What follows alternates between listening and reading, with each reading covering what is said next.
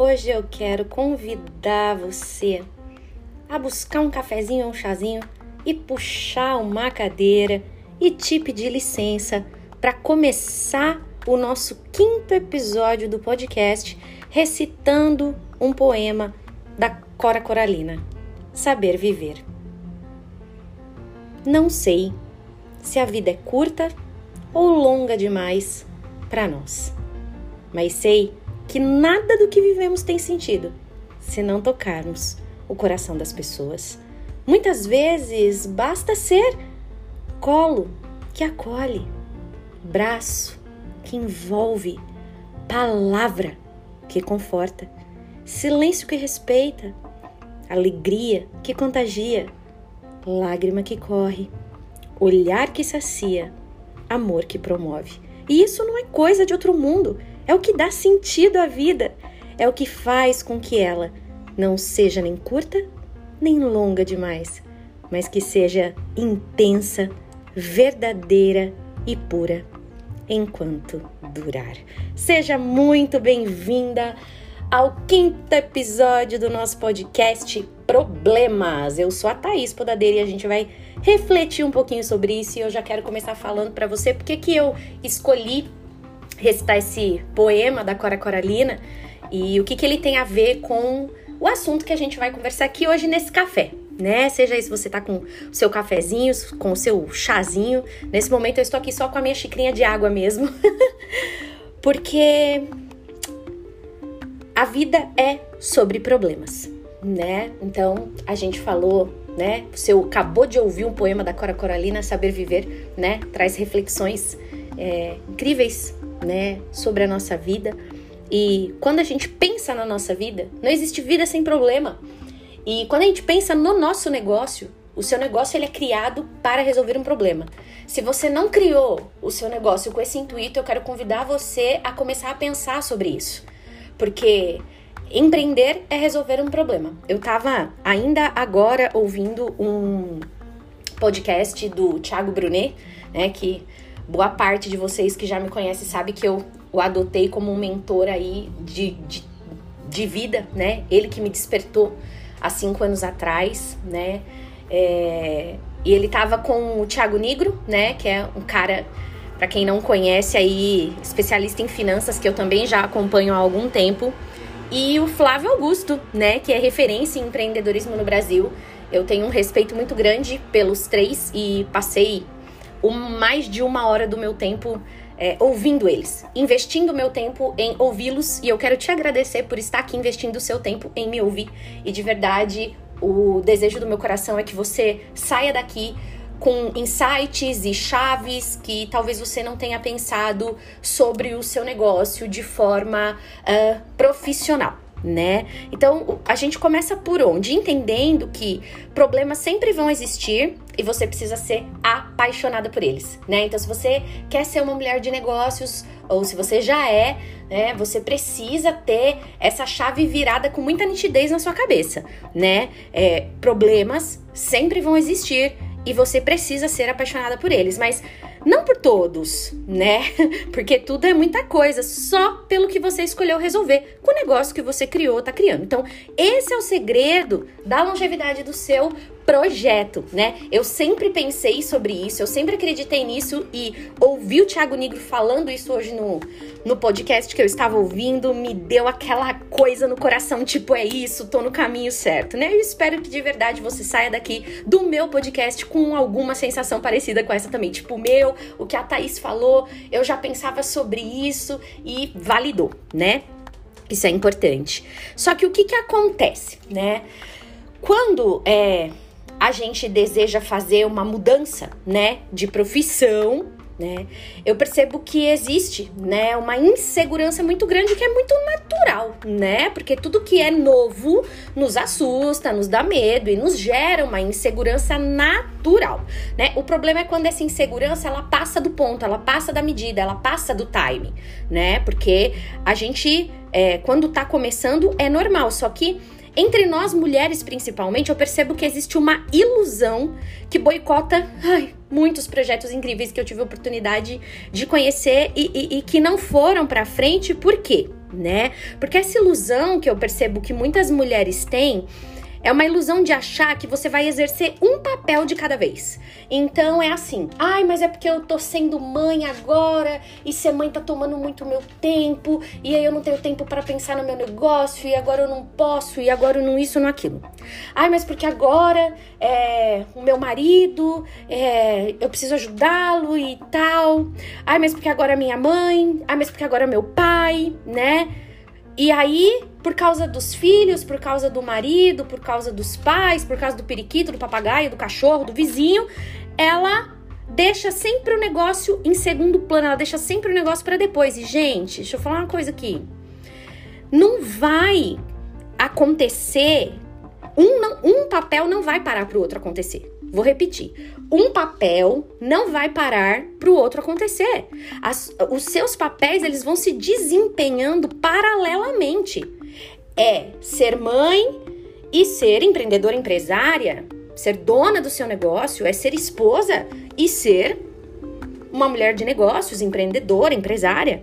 É ser filha e ser dona do seu negócio, empreendedora, empresária um papel não vai parar para o outro acontecer. Então, eu preciso frisar muito bem isso. Claro que em alguns momentos um valor vai estar mais alto que o outro, mas um não vai parar para o outro acontecer. E enquanto você, né, se você está se identificando com isso, alimentar essa ilusão na sua mente de que quando essa minha fase de mãe passar, eu vou pensar no meu negócio. Quando essa minha fase de esposa passar, eu vou pensar no meu negócio. Quando essa minha fase de filha passar, eu vou pensar no meu negócio. Cara, você nunca vai pensar no seu negócio. Você nunca vai se tornar a empreendedora empresária que você quer se tornar. Eu estava assistindo ontem Pequenas Empresas, Grandes Negócios, e foi feita uma, uma pesquisa que eu achei super interessante, achei assim fantástica. Eu falei, gente, que sensacional isso, né? Foi feito uma uma uma pesquisa dizendo que é, a maior, a, hoje, né, o sonho do brasileiro mudou, né? Então, o maior sonho do brasileiro hoje, né, é montar ou ampliar o próprio negócio, né? Antes, o maior sonho do brasileiro era comprar ou quitar um imóvel próprio. E hoje não é mais. Né? Então, é, essa fonte é do Instituto Locomotiva, né? Foram mais de duas mil pessoas entrevistadas em todo o Brasil. E eu falei, gente, caraca, né, meu? O maior sonho do brasileiro mudou de ter a, a, a, casa própria, né? Para ter o próprio negócio. Então, assim, o que eu quero frisar muito hoje é que se você tem esse sonho também, né? Se você está aí fazendo parte dessa pesquisa, né? Se você se identificou com isso e se hoje você tem esse sonho, você precisa entender que os seus papéis, eles vão acontecendo paralelamente juntos. Um não vai parar para o outro acontecer, né? Para você não cair nessa ilusão, não cair nesse boicote e conseguir ter êxito, né? Porque senão você fica naquele mundo de será. Será que isso? Será que aquilo? Né? Então, assim, quando você, mulher, decide, presta atenção, quando você decide ter um negócio, né? Porque muitas ainda não decidiram. Acham que querem, e aí já estão aí há um ano, dois, há meses nesse boicote, né? Ah, depois que eu vou pensar no negócio, depois que eu vou pensar no negócio. E vai ficando, vai cozinhando, né? Não decidiu ainda. Se você tá nessa lenga-lenga, né? Falo isso com muito amor para que você desperte, acorde, né? Você ainda não decidiu. Você ainda não decidiu ter, ser dona do seu negócio, se apropriar desse papel de empreendedora e empresária, né? Porque quando você decide, você tem apetite ao risco. Você pula do bang jump para ver no que vai dar, né? Então, é necessário ter autonomia na tomada de decisão, pagar o preço da sua escolha, bancar mesmo, sabe? Se deu certo, fui eu, bate no peito, fui eu. Mas se deu errado, bate no peito também e fui eu. E tá tudo bem, nós somos seres humanos passíveis de erro, né? Uma, uma outra questão que eu percebo que as mulheres têm muita dificuldade de lidar com esse lance de ter que acertar sempre, né? De, de não errar e principalmente do medo de ser julgada pelo erro, né? Seja pelo olhar do marido, seja pelo olhar dos filhos, dos pais, né? Então é, é essa coisa de eu preciso fazer tudo certo, porque se eu errar, né? O marido vai falar, o filho vai falar e tal.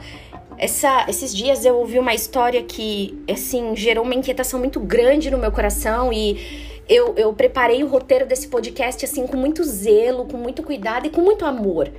Porque eu realmente fiquei muito incomodada com a quantidade de mulheres que eu conversei e que não tinham autonomia para tomar decisões, né? Então, é, é, é muito incrível você ter alguém para consultar para tomar decisão, mas a decisão final precisa ser sua. E você precisa bancar essa decisão. Então, ah, ok, né? Eu acho incrível, sensacional. Mulheres que, que têm maridos parceiros que as apoiam, né? E tipo, ela vai trocar uma ideia com o marido, né? Olha, eu tô pensando em fazer isso, o marido, né, legal, olha sobre isso, pensa sobre isso e tal. Mas ela faz as considerações dela e toma a decisão final, né? Mas recentemente eu conversei com muitas mulheres que não conseguiram fazer isso. E isso me deu um, um comichão no meu coração. Eu falei, meu Deus do céu, né? Que aflição, porque eu via, eu, né, na minha expertise como mentora, né, eu enxergo o potencial nas pessoas, né? Eu já empreendo tem 14 anos, então, é, sim, com muito orgulho eu me gabo um pouco desse lugar porque eu sou uma pessoa visionária, eu tenho visão, eu tenho, eu tenho esse DNA que corre na minha veia, né, de, de empreendedorismo, de, de, de gestão empresarial. E, cara, eu, eu conheci mulheres com, com projetos sensacionais, com ideias maravilhosas, mulheres fortes, mas que elas não conseguiam enxergar isso nelas. E, e aí um banho de água do marido, tipo, ah, você já comprou um monte de curso, nunca fez nada com isso, então para com essa coisa, né? E tipo, gente, um negócio para ter resultado financeiro, né? Que é o primeiro ponto. Né? O negócio precisa dar resultado financeiro, é isso que você quer e é isso que as pessoas que estão à sua volta acreditando em você esperam ver também. O que, que é resultado? Ah, resultado é, é o dinheiro na conta, no final das contas, né? Isso leva tempo, isso precisa de estratégia, é construção, sabe? Eu tenho uma aluna que já tá comigo há um ano, que ela é especialista em finanças e quando ela me contratou, ela tinha uma cliente que estava terminando já um processo de atendimento. E ela tava assim num momento empreendedora super insegura de, putz, tá, estou acabando o único atendimento que eu tenho, a única cliente que eu tenho, tipo assim, meu, eu não sei o que, que vai ser daqui para frente, sabe? E aí a gente trocou uma ideia ali e eu falei com ela sobre é, a minha mentoria que é do plano de negócios, né? Para ajudar ela a estruturar ali. O meu trabalho é sobre estruturação, né? A gente estrutura as coisas. E aí ela foi muito sincera ali comigo, né? Eu sabia das condições dela e ela de verdade, ela mal tinha dinheiro para me pagar. Mas ela me contratou. Ela pulou do bang jump. E não foi só para aquela mentoria, né? Porque ela já renova contrato comigo até hoje. E ela hoje tá com uma linda carteira de, de clientes e uma empresa que gera renda recorrente para ela. E se ela não tivesse vindo? Onde será que ela estaria? Lá atrás, há um ano, ela precisou tomar uma decisão. E isso é o que eu quero despertar você aqui, né, para esse lance da mentalidade da empresária e da empreendedora.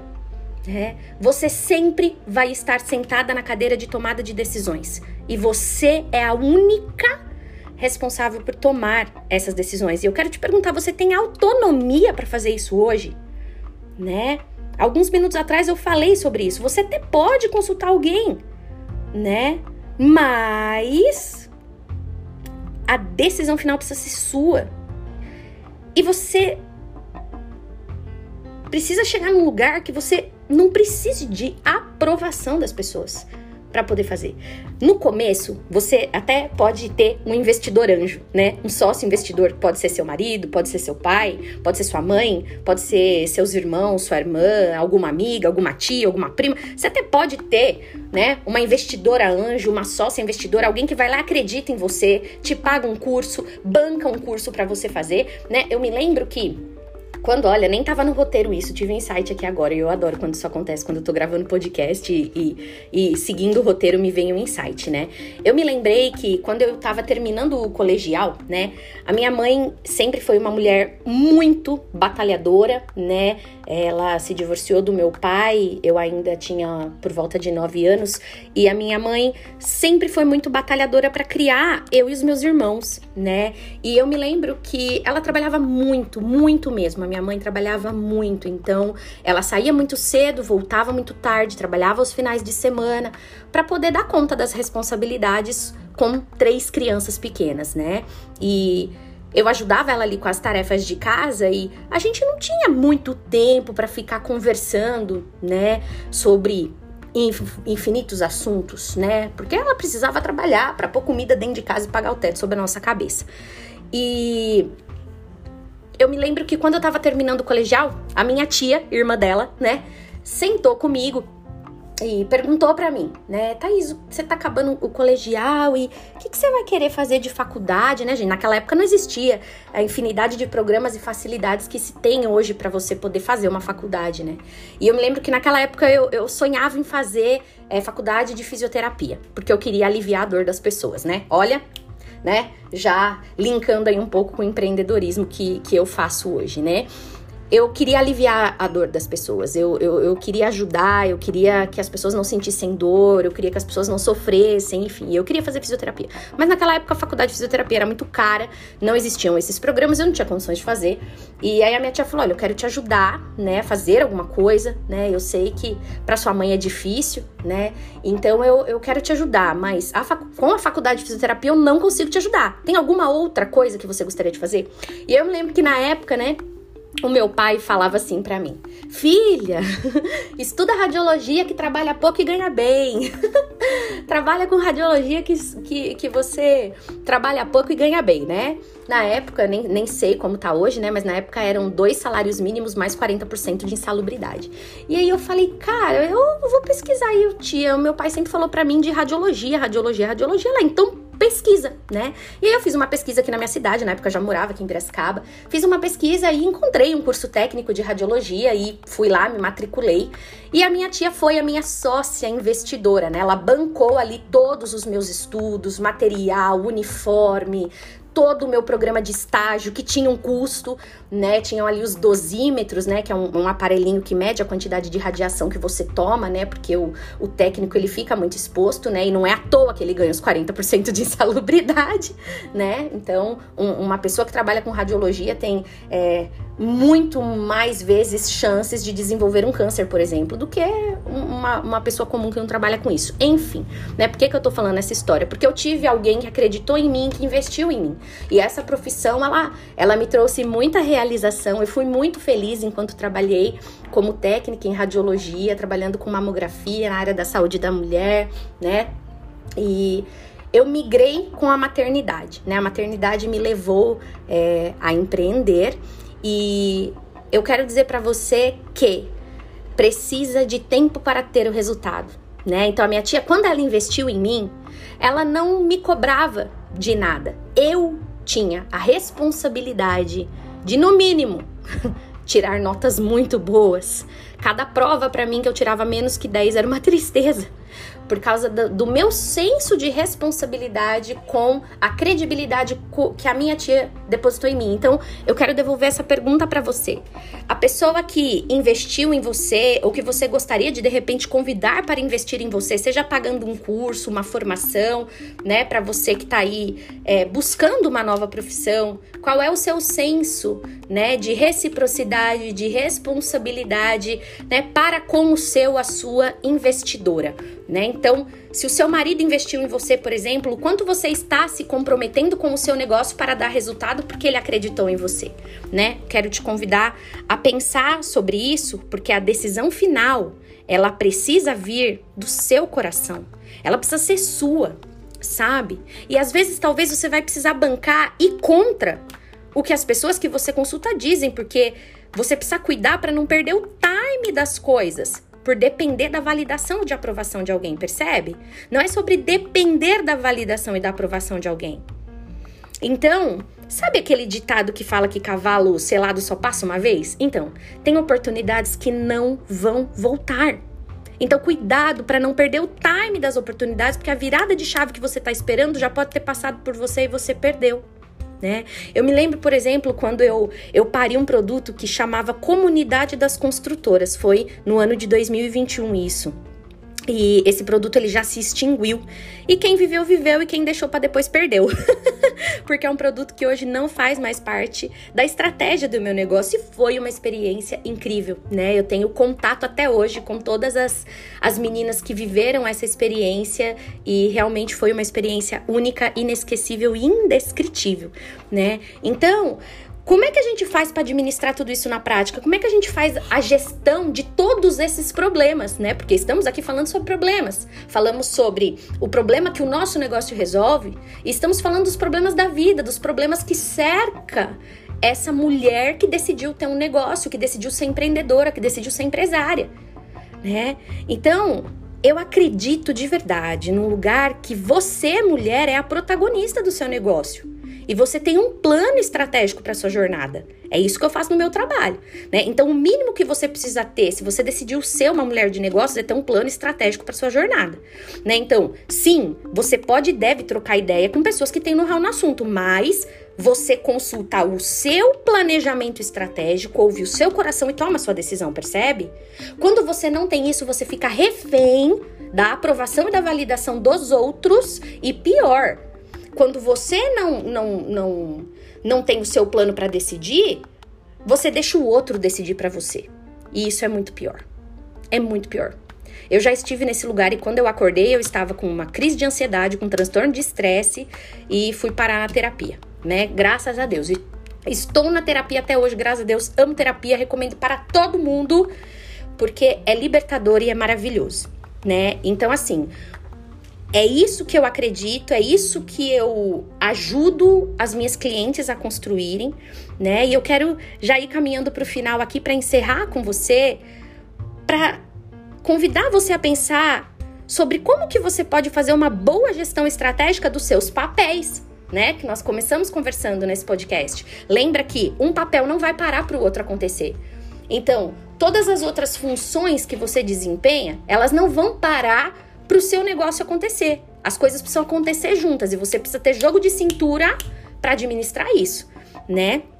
E treinar sempre a sua mente, né? Para despertar e manter despertada essa mulher empreendedora que tem esse comichão que, que, né, queima dentro dela, né? Essa mulher empreendedora dentro de você, ela, ela é criativa, ela quer criar, ela quer ajudar, ela quer servir, ela quer contribuir, né? Ela, ela cria soluções para os problemas que existem, né? E aí desperta a mulher empresária que tem dentro de você para fazer uma boa gestão disso. Né? Então, a diferença, a gente pode até num outro podcast falar sobre isso, né? A diferença da empreendedora e da empresária. A empresária é aquela que cria, ela é criativa. A empresária é criativa para resolver os problemas, né? É ela que inova, é ela que, que cativa, que conquista. E a empresária é a que faz a gestão. Ela entende que ela precisa ter um negócio, ela, ela precisa ter um negócio que não é amador, é profissional, né? Ela começa a profissionalizar o negócio dela. Ela sai do amadorismo e vai para o profissionalismo e começa a fazer gestão, né? Então, eu não sei qual fase que você está. Eu quero te dizer que todas as fases dão medo mesmo, né? Mas isso é normal, né? Porque tudo que é novo nos gera medo e a gente é, consegue fazer uma boa gestão desse medo, porque o medo é uma emoção normal, tem até um episódio que eu falo sobre isso, se você ainda não ouviu, volta lá no episódio 2, eu falo sobre os medos. A gente precisa fazer uma boa gestão disso, porque assim, ó, quando você está começando a sua carreira no empreendedorismo, você tem medo. Quando você começa a subir de nível, os desafios vão mudando e você vai tendo medo de novo. Então, assim, o medo é uma coisa que vai te acompanhar do princípio ao fim. Qual que é o segredo? Você saber fazer uma boa gestão dele, né? Então, vejam vocês, eu já falei aqui nesse episódio que já tá indo aí, acho que pra 14, 13, 14 anos que eu empreendo. Cada fase que eu evoluo e que eu avanço, eu, eu tenho um medo novo. Só que hoje, graças a Deus e a terapia, eu já sei fazer uma boa gestão desse medo e o meu medo não me paralisa mais. Eu vou dando os meus passos, fazendo o meu planejamento estratégico, consultando as pessoas que eu respeito no assunto e vou caminhando né? E vou caminhando, um passo de cada vez. Então, eu quero dizer para você que fazer isso com alguém, né? Com um mentor pode ser mais leve, fazer isso sozinha pode ser muito mais difícil, né? É, pode ser não, é muito mais difícil. Então, se você estiver aí precisando de ajuda, é só me mandar uma mensagem que vai ser uma alegria, uma honra para mim poder contribuir com a sua jornada, te servir. E eu quero te agradecer por ter passado esse tempo aqui comigo. Um beijo no seu coração, que Deus te abençoe. Não deixe de compartilhar esse podcast com uma amiga que está aí no mundo dos negócios. Deixa suas estrelinhas de avaliação aí para mim, porque isso me ajuda muito e me dê o seu feedback também sobre quais foram as fichas que caíram, as chaves que viraram por aí. Grande beijo no seu coração. Deus te abençoe até o próximo episódio e tchau, tchau.